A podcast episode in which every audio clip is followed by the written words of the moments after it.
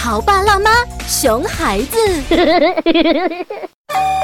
这是爷爷奶奶给你的红包。大姨跟大姨夫啊，也祝可爱的小帅一年更比一年高，一年更比一年帅。哎，小帅，新年快乐啊！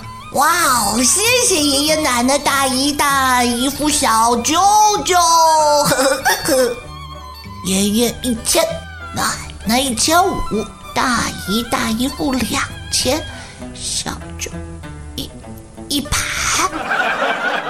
哎呦，我这不是创业艰难吗？大外甥，等明年小舅的公司新三板上市了，到那时候啊，嘿嘿。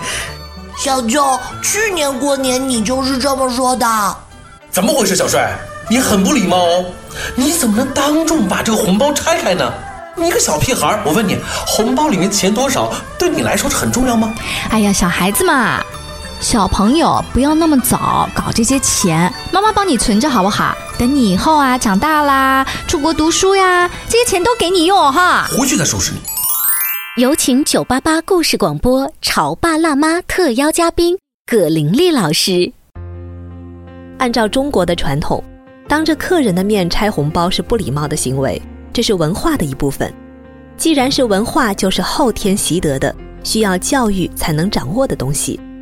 孩子当着舅舅的面拆了红包，还嫌少，这是本能。拆红包不是孩子的错，是父母没有事先把礼仪规则告诉孩子，没有做好文化习俗的教育。